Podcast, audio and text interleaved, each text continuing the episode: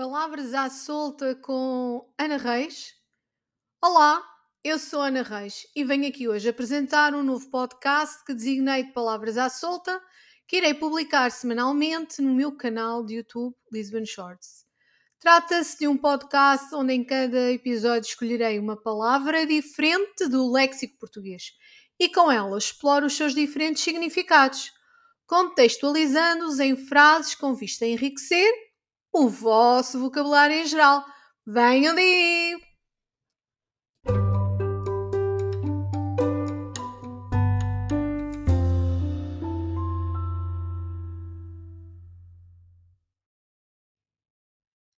Para hoje escolhi a palavra mar, que é uma palavra que me é muito querida, pois eu adoro ir à praia, ouvir e sentir o mar. Aliás, quem é que não gosta? Quem não gosta de sentar à beira-mar, a cheirar a maresia e ouvir as ondas a bater levemente na areia e, sobretudo, nos nossos pés? Certamente que é um sentimento partilhado por muitos, certo?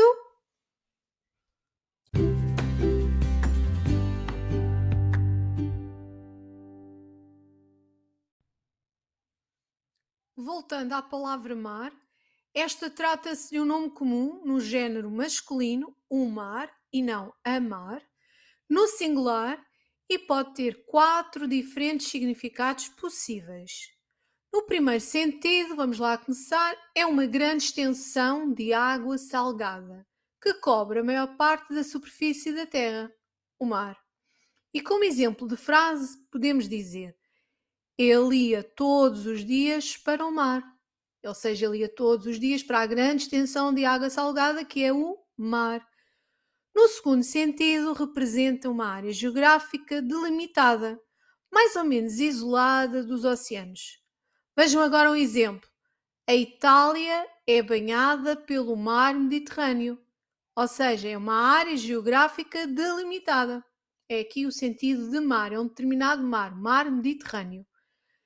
E pode também significar, e este é o terceiro sentido, uma atividade profissional ligada a este meio como sendo a pesca, a navegação, etc. Como exemplo, o João é um homem do mar, ou seja, o João tem como trabalho ir para o mar. E por último, pode igualmente significar uma grande quantidade. E temos como exemplo, a rua foi tomada por um mar de gente, ou seja, era muita gente ali naquela rua.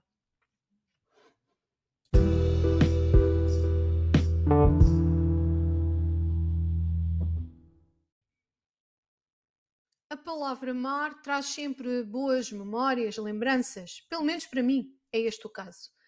Ainda me lembro com saudade os tempos de infância bem passados à beira-mar, sobretudo na praia de Sesimbra, que se localiza em Setúbal, e na costa da Caparica, em Almada, com amigos e familiares. O mar para mim é como uma memória infinita, que me traz sempre calorosas recordações e que me enche muito o coração. Passa-se o mesmo contigo? Partilha nos comentários deste podcast qual foi a tua melhor memória no mar. A minha posso dizê-la já.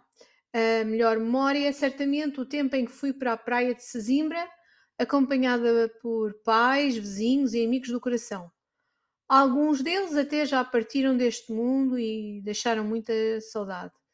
Era sempre tão bom nadar nas águas gélidas de Sesimbra, onde em compensação a areia ardia nos pés, sobretudo nas horas de saída. Foram momentos únicos de partilha, amizade e alegria que jamais esquecerei. Além do mais, havia sempre as famosas bolas de Berlim, que eram vendidas diariamente na praia e as quais eram deliciosas.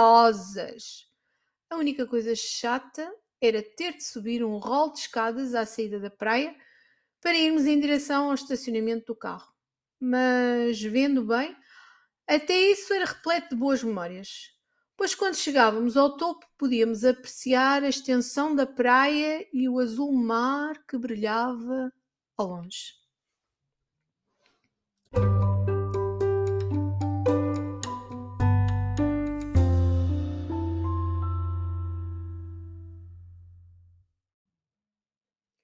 Voltando um pouco ainda às questões da língua, resta-me referir que a palavra mar pode adquirir diferentes significados, sendo usada em expressões como os barcos estavam já em alto mar ou mar alto, que significa muito afastado da terra, portanto, a expressão alto mar.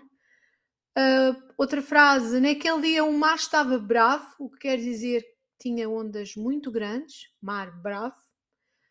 Outra frase, a vida não é sempre um mar de rosas, que significa que nem sempre tudo corre bem, mar de rosas. Este restaurante é perfeito para quem gosta de frutos do mar, ou seja, quem gosta de marisco, ameijoa, camarão, mexilhão, nham, nham, nham, nham, nham. Já estou a salivar. E a próxima frase, bem, nem tanto à terra, nem tanto ao mar, que quer dizer de uma forma equilibrada, nem tanto à terra, nem tanto ao mar. Uh, espero que tenhas aprendido hoje os diferentes significados da palavra mar e que agora tentes praticar essas expressões criando frases da tua autoria.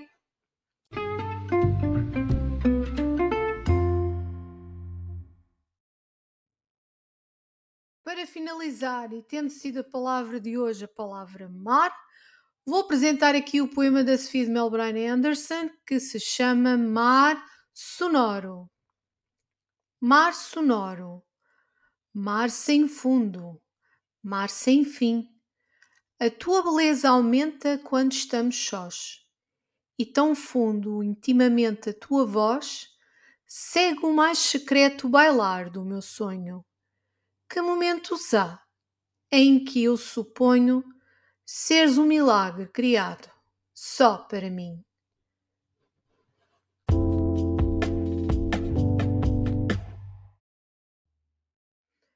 Bem, até à próxima e já sabes, só praticando a língua portuguesa diariamente e de forma consistente, poderás tornar-te um bom comunicador e falante desta língua românica.